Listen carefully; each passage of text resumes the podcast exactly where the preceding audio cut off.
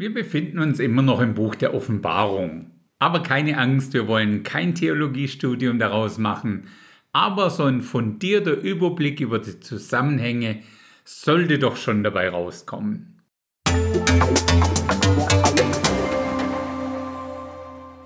Aktuell stehen wir kurz vor dem Öffnen vom fünften Siegel im Kapitel 6. Als dieses fünfte Siegel geöffnet wurde, da sah Johannes die Märtyrer, die um ihres Glaubens willen während der siebenjährigen Drangsalzeit gestorben sind. Das sechste Siegel fängt mit einem großen Erdbeben an. Und wenn die Bibel sagt groß, dann können wir mal davon ausgehen, dass es auch wirklich groß ist. Und es endet damit, dass alle Menschen auf Erden sich in den Felsklüften verbergen. Soweit so verständlich. Was mich mehr schockt als wie das Erdbeben, ist die Tatsache, dass die Menschen sagen werden, wir lesen das in Offenbarung 6, die Verse 15 bis 17, und die Könige der Erde und die Großen und die Reichen und die Heerführer und die Mächtigen und alle Knechte und alle Freien verbargen sich in den Klüften und in den Felsen der Berge. Und sie sprachen zu den Bergen und zu den Felsen, Fallet auf uns und verberget uns vor dem Angesicht dessen, der auf dem Thron sitzt, und vor dem Zorn des Lammes. Denn der große Tag seines Zorns ist gekommen, und wer kann bestehen? Die Menschen wissen demnach ganz genau, was angeht und verhalten sich trotzdem so uneinsichtig. Das ist für mich irgendwie doch unglaublich. Sie wissen sogar, dass das der Zorn des Lammes ist. Dann stellen Sie zum Schluss noch die für Sie wahrscheinlich eher rhetorische Frage, wer kann bestehen? Für mich sieht es dann so aus, dass für die Antwort auf diese Frage Gott sogar an der Stelle extra eine Pause einlegt, um zu antworten. Denn wer bestehen kann, sind diese ominösen 144.000 Auserwählten, wie wir gleich sehen werden. Ich glaube, die 144.000 als Zahl ist gleich nach der 666 die zweitbekannteste Zahl der ganzen Bibel. Zum einen erzählen uns ja immer die Zeugen Jehovas, dass ihrer Meinung nach nur insgesamt 144.000 Menschen, in ihrem Fall natürlich Zeugen Jehovas, überhaupt in den Himmel kommen. Dann gibt es noch die Menschen, die glauben, dass diese 144.000 die Gemeinde oder die Braut Jesu ist. Das eine ist meiner Meinung nach genauso falsch wie das andere. Ich glaube, die Bibel könnte es doch nicht noch deutlicher sagen, als dass das je 12.000 von jedem Stamm der Kinder Israels sind. Also sind das reelle 144.000 Juden aus den zwölf Stämmen Israels. Als der leibliche Bruder von Jesus, der Jakobus, seinen Brief, also den sogenannten Brief des Jakobus, zu finden im Neuen Testament geschrieben hat, beginnt er so. Jakobus, Knecht Gottes und des Herrn Jesus Christus, grüßt die zwölf Stämme, die in der Zerstreuung sind. Nachzulesen Jakobus 1, Vers 1. Diese zwölf Stämme existieren demnach auch noch nach dem Tod Jesu, nach seiner Auferstehung und nach dem Beginn der Zeit der Gemeinde oder der Kirche. Ich glaube, der beste Rat ist, wir sollten jedmögliche Stelle in der Bibel ganz einfach so buchstäblich wie nur möglich nehmen. Die Bibel sagt, was sie meint und sie meint, was sie sagt. Diese 144.000 Juden werden während der Drangsalzzeit das Evangelium auf dieser Welt verkündigen. Und zwar unter dem ganz besonderen Schutz Gottes. Sie tragen dazu ein Siegel auf ihrer Stirne. In Kapitel 14 lesen wir auch, was auf diesem Siegel steht oder was das bedeutet. Offenbarung 14, Vers 1. Und ich sah und siehe, das Lamm stand auf dem Berg Zion und mit ihm 144.000, die trugen den Namen seines Vaters auf ihren Stirnen geschrieben.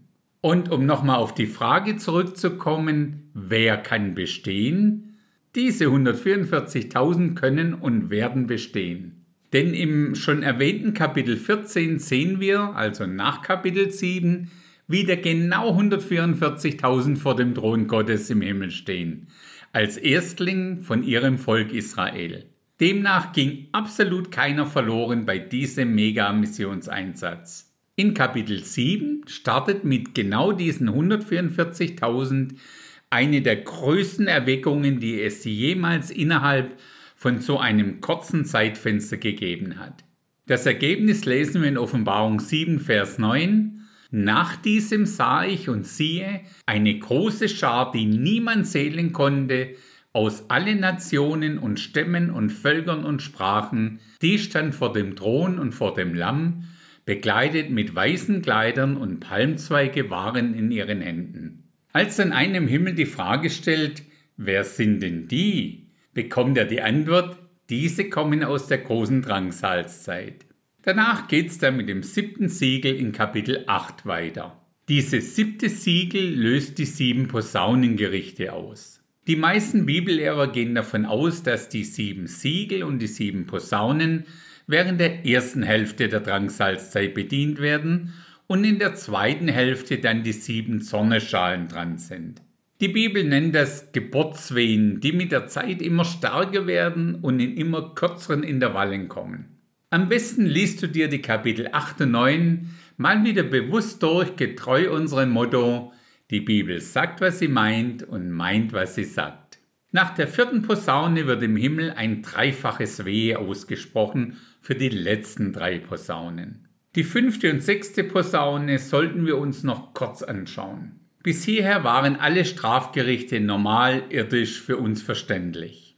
Die fünfte und sechste Posaune löst jetzt zusätzlich dämonische Aktivitäten aus. Ich denke, wir sollten das, was dazu in diesen Kapiteln steht, nicht versuchen irgendwie zu vergeistlichen. Es ist einfach, was es ist. Für uns Menschen eine eher unverständliche dämonische Invasion. Bei dem Reiterheer von der sechsten Posaune wird uns deren Anzahl mit zweimal 10.000 mal 10.000 in Offenbarung 9, Vers 16 angegeben. Also stattliche 200 Millionen. Manche Gelehrte meinen, das muss sicher ein militärisches Heer aus China sein. Die könnten, wenn sie alle mobilisieren, 200 Millionen voll bekommen.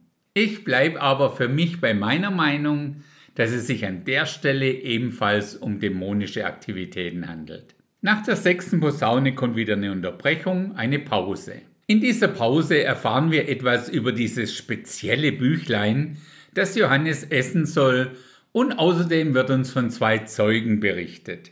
Diese zwei Zeugen sollten wir uns mal wieder etwas näher anschauen. Es gibt dazu vielerlei Spekulationen, wer denn diese beiden sind. Fakt ist erstmal, wir wissen es nicht, weil es die Bibel nicht ausdrücklich sagt. Wenn ich mich festlegen müsste, würde ich sagen, es sind Mose und Elia. Einer der Hauptgründe dafür ist für mich der Vers in Offenbarung 11, Vers 6. Diese haben Vollmacht, den Himmel zu verschließen, damit kein Regen fällt in den Tagen ihrer Weissagung. Und sie haben Vollmacht über die Gewässer, sie in Blut zu verwandeln und die Erde zu schlagen, mit jeder Plage, so oft sie wollen. Darin sehe ich einfach hauptsächlich Mose und Elia. Die beiden sind ja auch damals Jesus und Petrus, Jakobus, Johannes auf dem Berg der Verklärung erschienen. Ich denke, das Ganze war damals auch sehr real, denn Petrus wollte ja für sie und für Jesus Hütten bauen. Übrigens, auch bei der Auferstehung heißt es interessanterweise, da standen zwei Männer in strahlenden Gewändern bei ihnen. Lukas 24, Vers 4. Und auch bei Jesu Himmelfahrt waren wieder zwei Männer, nicht Engel, involviert. Und als sie unverwandt zum Himmel blickten, während er dahin fuhr, Siehe, da standen zwei Männer in weißer Kleidung bei ihnen, so zu lesen Apostelgeschichte 1, Vers 10. Es gibt mehrere gute Bibellehrer, die in diesen Männern ebenfalls Mose und Elia sehen. Aber sicher weiß man es einfach nicht, weil es die Bibel nun mal nicht sagt. Den Abschluss für heute macht dann die siebte Posaune, die das kommende Reich Gottes ankündigt. Offenbarung 11, Vers 15 noch. Und der siebte Engel stieß in die Posaune, da ertönten laute Stimmen im Himmel, die sprachen, die Königreiche der Welt sind unserem Herrn und seinem Christus zuteil geworden, und er wird herrschen von Ewigkeit zu Ewigkeit. In diesem Sinne, bis zum nächsten Mal.